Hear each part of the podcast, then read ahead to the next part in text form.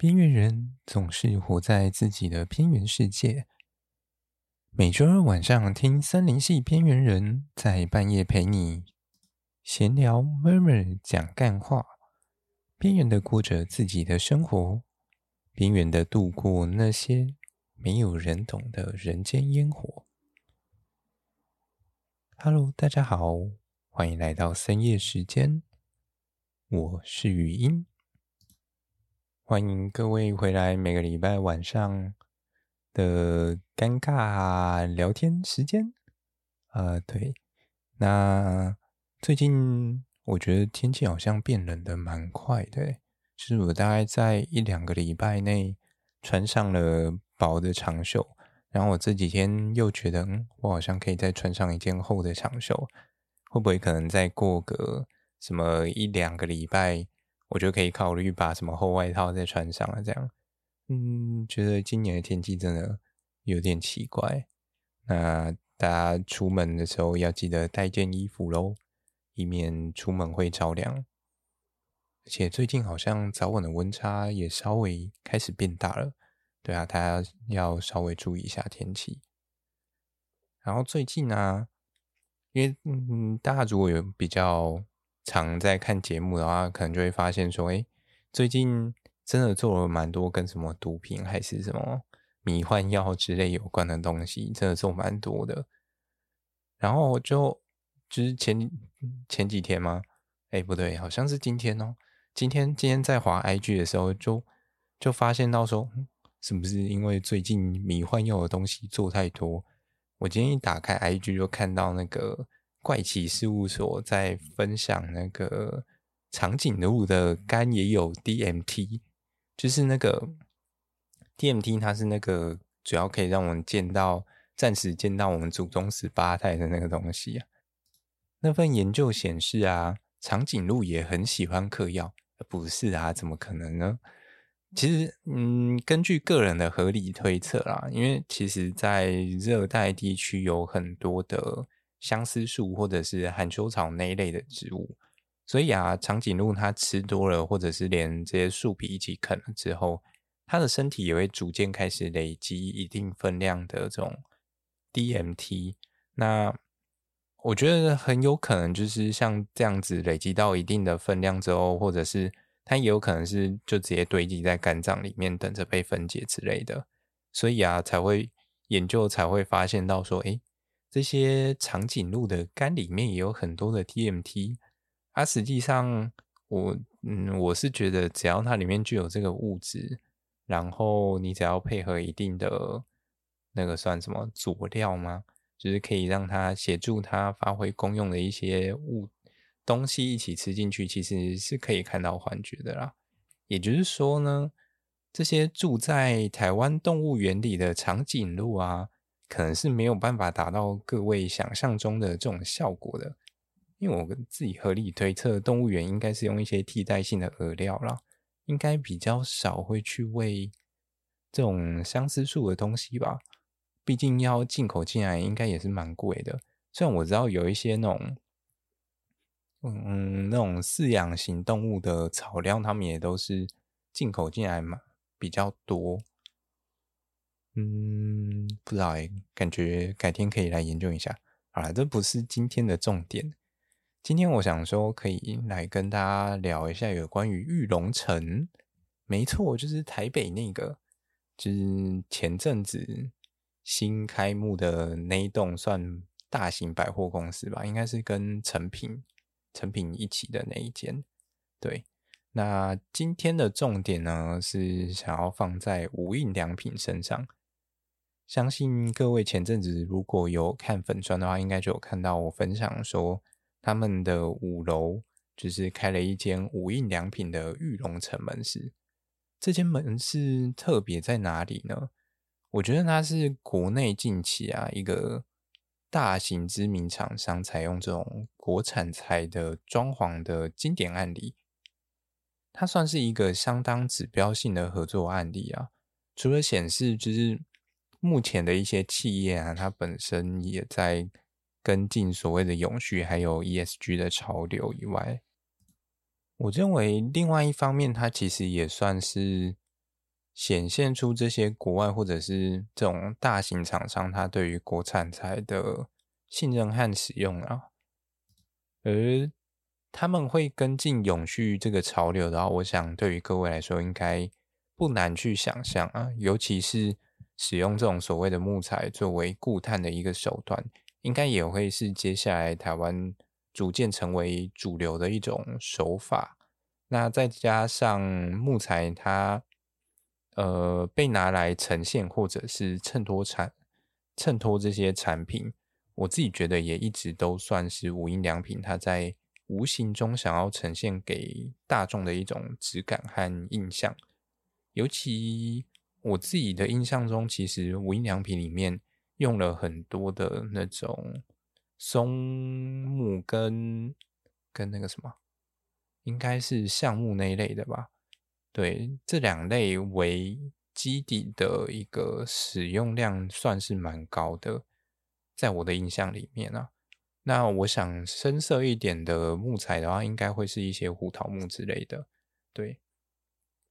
那他们自己其实本身就是在木材的使用这一块来说，我觉得算是用真的算用蛮多的。嗯，不知道这个跟就是他们的。日本他们本身在运用木材的一个习惯有没有关系？这个我我没有到很肯定，对，但我觉得这个算是我自己见到无印良品以来的一个蛮重要的印象。除了它那个深红色的那个 logo 或者是那个背景色以外，我觉得这个算是另外一个我自己印象很深的地方。那。无印良品之所以会有这一次的一个企划或者是门市也好，主要是因为林业署他们在今年五月的时候公开了征求一份，就是这种楼地板面积一百一百平以上，然后愿意使用这种具有验证标章国产木主材的一个装修的示范场域，而无印良品他们玉龙这一间的门市呢，它就刚好。经过了评选，那成为所谓的一个示范店。经过了四个月左右的装修时间，然后在九月底吧，对，九月二十六号的样子正式开幕。那么无印他们之所以会推出这一次的这种计划，我觉得其实应该某一种程度上也跟他们近年展店一个展店上的一个策略有关系。因为传统上啊，无印他们本身的一个百货专柜坪数大约都是在一百五十坪到两百坪之间。可是玉龙门市的话，它单单这间门市大概就有五百六十坪，算是平常的两倍到接近快三倍有。我自己逛起来的感觉是，它也有一点那个什么 IKEA 化的感觉嘛，就是他想要。脱离那种单纯的百货柜位的一个印象嘛，或者是消费习惯，对，因为他们可能发现到说，哎，过往可能百货公司的人潮大部分是因为这种周年庆啊，或者是特定节日或假日才会吸引人潮进来。可是我自己在观察整间的一个设计规划上面，其实。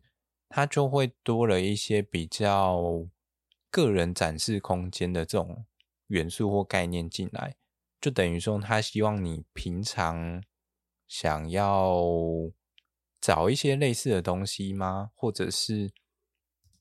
就是那种平常休闲娱乐你会想要去逛的那种家具店，或者是就是逛 IKEA 的那种感觉啊？你其实会想要去。看那种人家做好的一个 set，去想象自己的一个生活空间和风格。那我觉得在玉龙门市上面，它相对上有稍微做出一点这种感觉，尤其是在它的国产材的一个展示间，算展示间吗？转展示区吧。对，它有稍微营造出这种风格出来。那我觉得可能也跟。呃，当初林业署这边的要求可能也会有一点关系，这个我不太确定。对，因为这个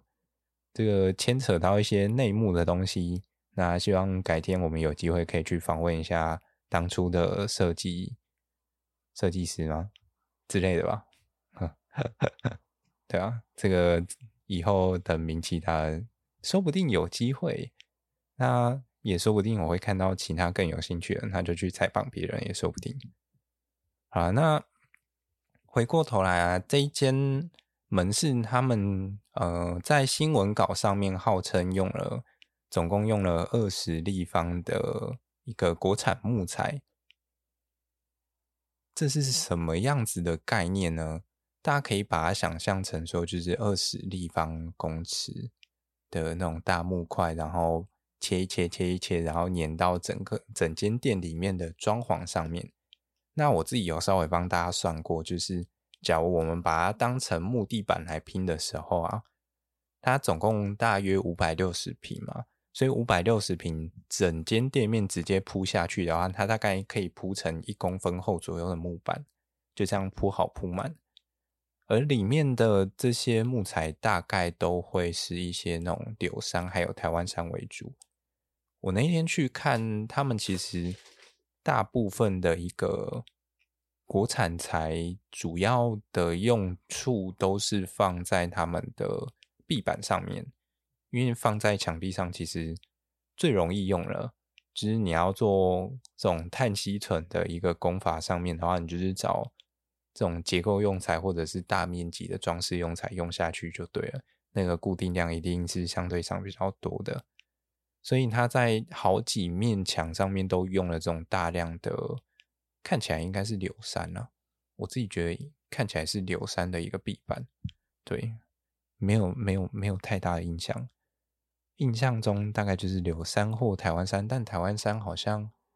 比较少一点。Anyway，反正他们那一间的整体装潢风格啊，从视觉上来说。也确实就是整个满满的木材的感觉，它连一些非木质装潢的这些墙面啊，它其实也是用类似的色系的一个涂料去做，去做一个油漆吗？这个我不知道是不是油漆，因为我其实对那种材料不太熟。对啊，它看起来就是嗯黄黄的黄黄的东西，对，听起来很奇怪。那也因为它用了这种很大量的单一色系的涂料，还有一些相关相关的装潢或装饰的材料，所以它在视觉上其实创造了一种很协调的一个一致性出来。那同时，它也创造了一种相对温暖还有温馨的一个风格。唯一的缺点的话，我觉得大概就是。当你下面看到这么多很温暖色系的东西的时候，你一个抬头，你就会发现，嗯，工业风的天花板会提醒你，你的人其实还在这个大卖场里面，要记得回神。各位如果有去参观过，或者是有兴趣的话，可以过去参观一下，大概就会知道我在讲什么。那如果各位听众是一些就是对于这种国产材使用，或者是对于这种计划有兴趣的话，其实林业署他们好像有一个所谓的公共场域运用国产木组材补助评选办法。这个东西好像就是要 for，就是专门 for 近几年要来拿来推这种，嗯，算是国产木材用的一个补助办法吧。但是我在网络上是没有查到一些相关的法规或资讯的。理论上这种办，哎，叫办法的话，不知道是不是就是单纯有点像内规，内规好像比较少会公开。所以如果各位有兴趣的话，可以直接打电话去问林业署，或者是去看有没有一些相关的表案吧。对，我觉得可能会变成需要这样去操作啦。而刚刚有提到说，这间门市里面大概用了大约二十立方公尺的一个国产材嘛，所以在一些新闻稿上面，他们就会去提到说，哎，他们的固碳量大概有三点五公吨左右。这个其实就是用一些官方的数据资料换算出来。那这所谓的三点五公吨的固碳量，其实大概就可以把它想象成说，固定了约十二公吨到十三公吨的二氧化碳下来。如果大家想要实际一点的感觉的话，就是这个排碳量大概可以让你环岛绕个七十圈左右吧，就是沿着省道开这样，开开个七十圈是没有问题的。而既然提到国产材啊，那我们就稍微聊一下他们这些国产材的供应厂商好了。我看到的内容是，他们主要都是从正昌制材厂那边。就是算进货嘛，对，因为我之前在很久也没有到很久啊，就大学毕业的时候，其实有去正昌实习过一段时间，所以对于他们的东西都还算熟悉。对，他们的梁老板其实那个时候也蛮照顾我的。那正昌的话，其实他们大部分的一个林地都在五峰乡上面。那五峰乡的话，大家可以把它理解成就是一个相当偏僻的山区。你可能从主东骑车或开车上去，至少就要一两个小时。看你的那块林地到底有多深山，这样对。而他们的林地的话，我之前看大部分都是很久以前的那种租地造林，就是一路算承接下来的嘛。那早期的话都是种一些柳杉嘛，所以大家才会看到说，其实这一次的一个合作案件，他们主要都是用这些所谓的书法性的柳杉，还有台湾杉来做。台湾杉的话，大概是近二十年才开始逐渐开始种下去的，柳杉大概是我记得是四十年到六十年之间吧，有点忘记了。对，大概是一个比较早期的一个造林树种。而正昌那一片林地啊，其实它也算是一个让我曾经一窥理想中的林业的面貌是长什么样子的地方吗？因为那时候在念大学的时候，就刚好神去村上映嘛，然后就觉得哦，那个日本的林业他们经营起来的画面其实是很漂亮的。那这样子的画面。我第一次就是在台湾看见，是在正常，它算是最接近我理想的一个时候嘛。对，就是你可以看到说，当初的那些算是人工林嘛，它是怎么被种植还有管理的。虽然他们中间也算是，嗯，对于整个人工林的经营管理来说，算是相对比较缺乏的。因为其实在，嗯禁法令之后的这一段期间，大家对于林地管理的概念其实没有到特别的兴盛，所以很多林地就这样放着。那像正昌他们也是到了呃国产材元年的，好像前几年吧，我不知道我不知道是多久之前，对那一段时间之后才开始比较积极的进行所谓的林地的经营和管理。而当年啊，我就只是之之所以会跑去正昌，是因为我为了看他们还有在运作的那个索道，就是那个索道，大家可以把它想象成说，以前我们不是会有一些流笼吗？那要过那些河谷之间的那些流笼啊，它是用来运送物资的嘛。甚至在那种民国初期的时候，大家还会坐着那个东西来渡河，对。那，诶，这几年好像好像有时候也会，就是台风来的时候，可能会需要做一些物资的运送嘛，那就会需要运用到索道的一些相关技术。对，那大家看到那个那个那个算什么？呃，钢索嘛，钢索架起来的那个东西，我们就大致上称它为索道。可是为什么要特地跑去正常看这个东西呢？是因为台湾在那个时候，呃，其实也没有到很久啊。我记得好像是一七年吗？诶诶，我是什么时候去实习的？哦、啊啊，算了，anyway，对，应该是国产才元年前后，应该是一七年前后。在那个时候啊，其实就是我那个时候。为了要看所谓的还有用在林业经营上面的索道，而特地跑去了正昌。因为正昌那个时候还有一个工班，就是还会用索道在进行，应该讲精确一点，应该叫做集材。就是我们把这些树砍下来之后啊，它那么大个嘛，我们总不可能用人下去搬那个不知道几几十个、几百个人才搬得动一棵树。可是啊，有时候这种地形你也不一定会适合，就是让怪兽就是下去一根一根拖上来，这样其实效率太低了。所以啊，通常的作业方式都会是架一条那种所谓的索道。那索道的话，它就会配合一些钢索去把这些木材就是直接拖拉上来。那拖拉上来之后，再做一些裁切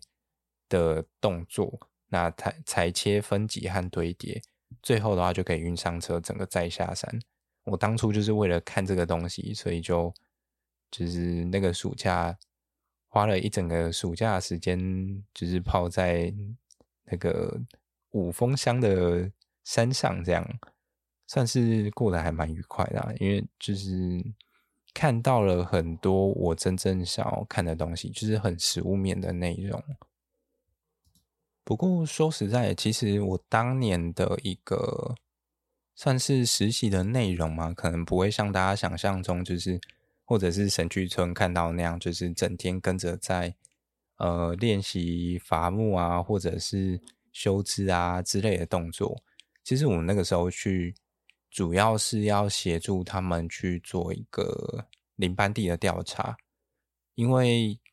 那个时候要整个把林地重新做经营管理的话，其实你会需要一些很重要的基础数据，对，所以原则上我们就比较负责一些算高知识嘛，也也没有到特别高知识啊，就是一些比较需要动脑的部分。那我们就是会去测量这些数，然后去做一些比较科学上的数据的分析，去了解说，哎，这块林地。它应该要怎么去管理？还有它目前的一个生长状况是长什么样子？这样，这样可以用来做一个比较长期的规划，去看哪些地之后可能过几年要做哪些工作。这样，对。那领班那一块的话，其实就相对上比较算是参观和体验嘛，对，比较这样一点。但也刚好因为那次的关系，所以。那个时候，呃，他们那个工班其实还还没有独立出来开公司，对。那他们现在其实出来就是自己开了一间叫做虎山林业这样。那时候刚好认识了他们，就是对于一个呃对林业充满各种想象的一个大学毕业生，其实他们那时候真的算是教了我蛮多东西的啦。对，真的很感谢他们。啊，现在其实有时候也会在一些相关场合碰到他们，对，觉得这种感觉还蛮棒的。而且我前阵子看他们粉砖，他们最近才跑去，应该是欧洲吧，去学去学一些那种索道相关的技术，一整个超羡慕的。啊，好啦，该回来了，让我们继续把重点放回来玉龙城身上啊。其实玉龙城那间无印良品啊，其实他们在。店里面还有一个大约十五平的沐浴广场。这个沐浴不是大家泡澡沐那个沐浴，而是所谓的木材教育啊，就是让大家可以去摸摸这些木头啊，然后里面会有一些这种国产材做成的积木啊，或者是铁琴，哎，不是不是铁琴，是木琴之类的东西，对，让小朋友可以去接触，可以去玩这样。而且啊，他们更号称设计了全台唯一的互动式音乐游具，叫做“声之琴”。它的琴声的乐曲是使用他们呃无印良品的 BGM。简单来说呢，大家可以把它想象成说，今天有一台木琴，然后这台木琴呢，它可以敲敲出一首曲子，而这首曲子呢，它是无印良品的 BGM。就是他们店里会播的那种背景音乐啦。那因为我看网络上新闻稿，就是新闻稿上面，哎，好像都没有认有没有人认真去听说它到底是哪一首，所以我就很无聊的去想说，嗯，那不然我来听看看到底是哪一首好了。因为我后来点进去，才正要干这件事情的时候，才发现说，我靠，无印良品他们自己本身出了有点像是那种背景音乐的系列专辑嘛，就是里面曲子超多首的，然后应该不下几十首吧。对啊，所以我就对着我那一天去那个现场录的那一小段音乐，然后。一边在听这是什么东西，然后一边在对另外一边的音乐，这样啊，我都对到后来，我自己觉得最像的应该是《My Lady Caress Dumpy》，就是呃，有的人把它翻译叫做凯莉的忧郁啊，对，跟百灵果的那个凯莉没有关系。这是一首写于一九，哎，不是一九，是一五二零，对，早了四百年，一五二零的。一首曲子，那它当初是在英国被创作出来的。据说当初是为了鲁特琴还有所谓的大键琴才写的一首曲子啊。至于为什么会挑这一首曲子，我自己也无法猜透。因为毕竟你你你今天在店里面做了一个作品，然后它是一个非常忧郁的琴声吗？就是嗯。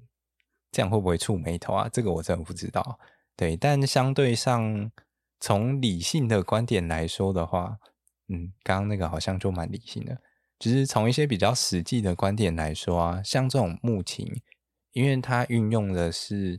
就是大家如果有看过的话，它是运用一颗球，然后运用高度差让这颗球滚下来的时候去撞击这些琴键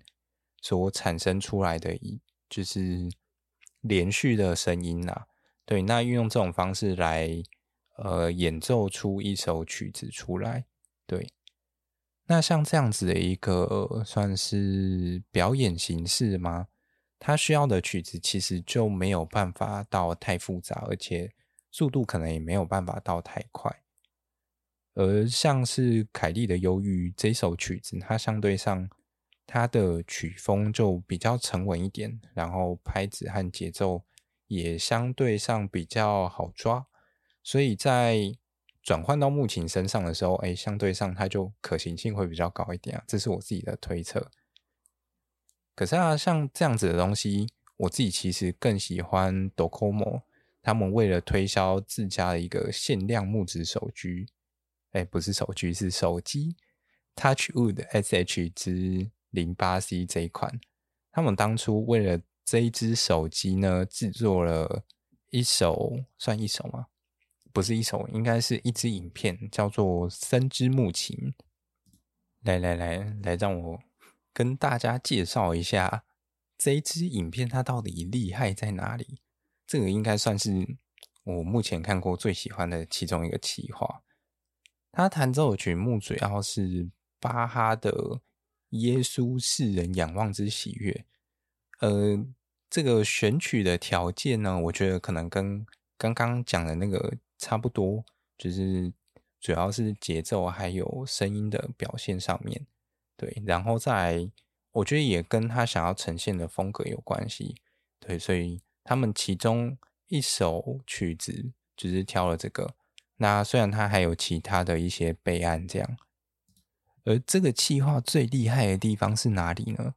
是他为了这个企划而做了一组吗？全长四十四公尺的一组木琴出来，而且这个木琴啊，它不是像我们平常看到那种，就是乐器演奏用的，就单纯架在就是一个空间里面，然后底下用木木架子架起来而已。它是架在森林里面。他直接把整个木木琴塞到森林里，就为了创造出这种氛围出来。那你就会想说，嗯，可是木琴平常的，就是底下那个架子，它应该没有办法让木琴支撑在整个森林里面吧？还是他们找的这种很平坦的森林呢？不，没有。它其实就像呃，我们刚刚介绍无印良品里面那个森之琴一样。它是运用了这种木球在滚动，那所以它就需要一个高度差嘛。那因此他们好像据说挑了六十几个点吧，然后最后选择了其中一个这样，那就是有这种高度差可以让球滚下来。接着他们就是去在这个算斜坡上面嘛，把他们的这些琴键配合架子架上去，这样，然后让木球可以很稳定的沿着这个轨道一路滚下来，然后去敲出巴哈的这首曲子。而这个企划的难度，除了是寻找合适的山坡以外啊。这个琴键的敲击其实也是很关键的一个点，因为假如说你的琴键没有做好的话，它其实会有点像是就是变成一个木质的轨道而已，球只会一一路往下滚，但是它掉下去的那个瞬间不一定会撞击得到这个琴键而发出这个声音出来，所以它一整个的木琴的设计其实是花了蛮多时间的。据说他们就是有跟一间算音响公司吗？还是音乐制作公司配合，这样去完成整个非常震撼的企划出来。虽然影片看起来就是很平淡吗，就是它是一种很幽静跟典雅的感觉，在敲击这一首巴哈的《耶稣世人仰望的喜悦》这一首曲子。它原本是一首合唱曲吧，好像是。对，那刚刚有讲到说，这一颗球啊，它这样沿路滚下来的时候，它除了要敲击以外，还有一部分是它连倾斜的角度也要去做设计。因为你如果说呃这个琴键它没有做出一个倾斜的角度的话，你的球是不会滚的嘛。他们原本差点连这个木琴的倾斜角度都要自行设计，可是他后来就发现到说，因为加工上实在太困难了，所以他们只好去运用了长短不一的这些琴键来发出不同的音高，然后去配合一些比较相对简单的设计，让球可以持续滚动。这样，我只能说，当初看到这个氛围和运镜，真的一整个超级有感。我把那个。连接放在底下资讯栏，各位自己来，真的不会后悔的，放心。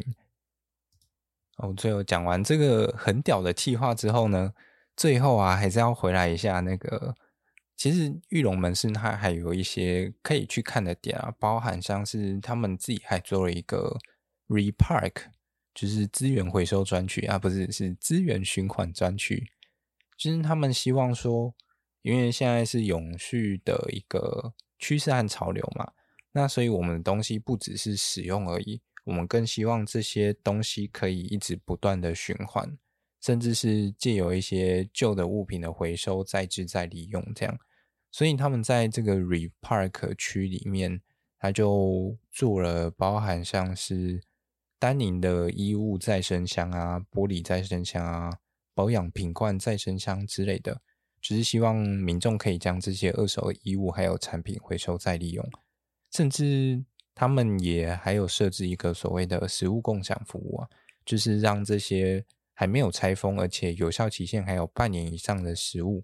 可以透过这个门市捐助给一些弱势家庭。这样，对，后面这个服务其实相对上我觉得相对普遍啊，就是算是早期大家比较可以看到的。而后面，哎，前面就是讲衣服回收跟保养品回收这件事情，嗯，应该说，我觉得是虽然早期也有在做，但是它算是嗯比较实际的把它搬进到所谓的百货专柜里面嘛，因为老实讲。就是早期的旧衣旧衣回收箱，它就是一个在路边的垃圾桶嘛，啊，大家就是会觉得说，嗯，它是一个拿来丢垃圾的地方。可是，假如说他把它搬进他的门市的时候，它其实就变成是一种形象的塑造，然后还有一种嗯理念传达的感觉吧。我觉得反倒是这个面向的呈现更多一点。同时啊，配合这个资源循环的部分，他们好像也特地做了一个所谓的交换绘本的服务吗？就是可以让大家把家里的绘本捐出来啊，可以提供两本之后，在门市换一本回去，这样希望借由这个方式来延长书籍的一个使用寿命啊。就是你会发现到说，诶，他们在这方面其实开始用一些不一样的概念，或者是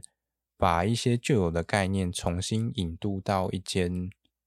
商店里面。对，我觉得这个部分算是蛮有趣的，而且他们资源循环专区的这一块的桌椅和设置，我觉得还算蛮好看的嘛。就是它对于一个门市的场面感，你是可以感觉得出来的，它就是会有一种门面的感觉。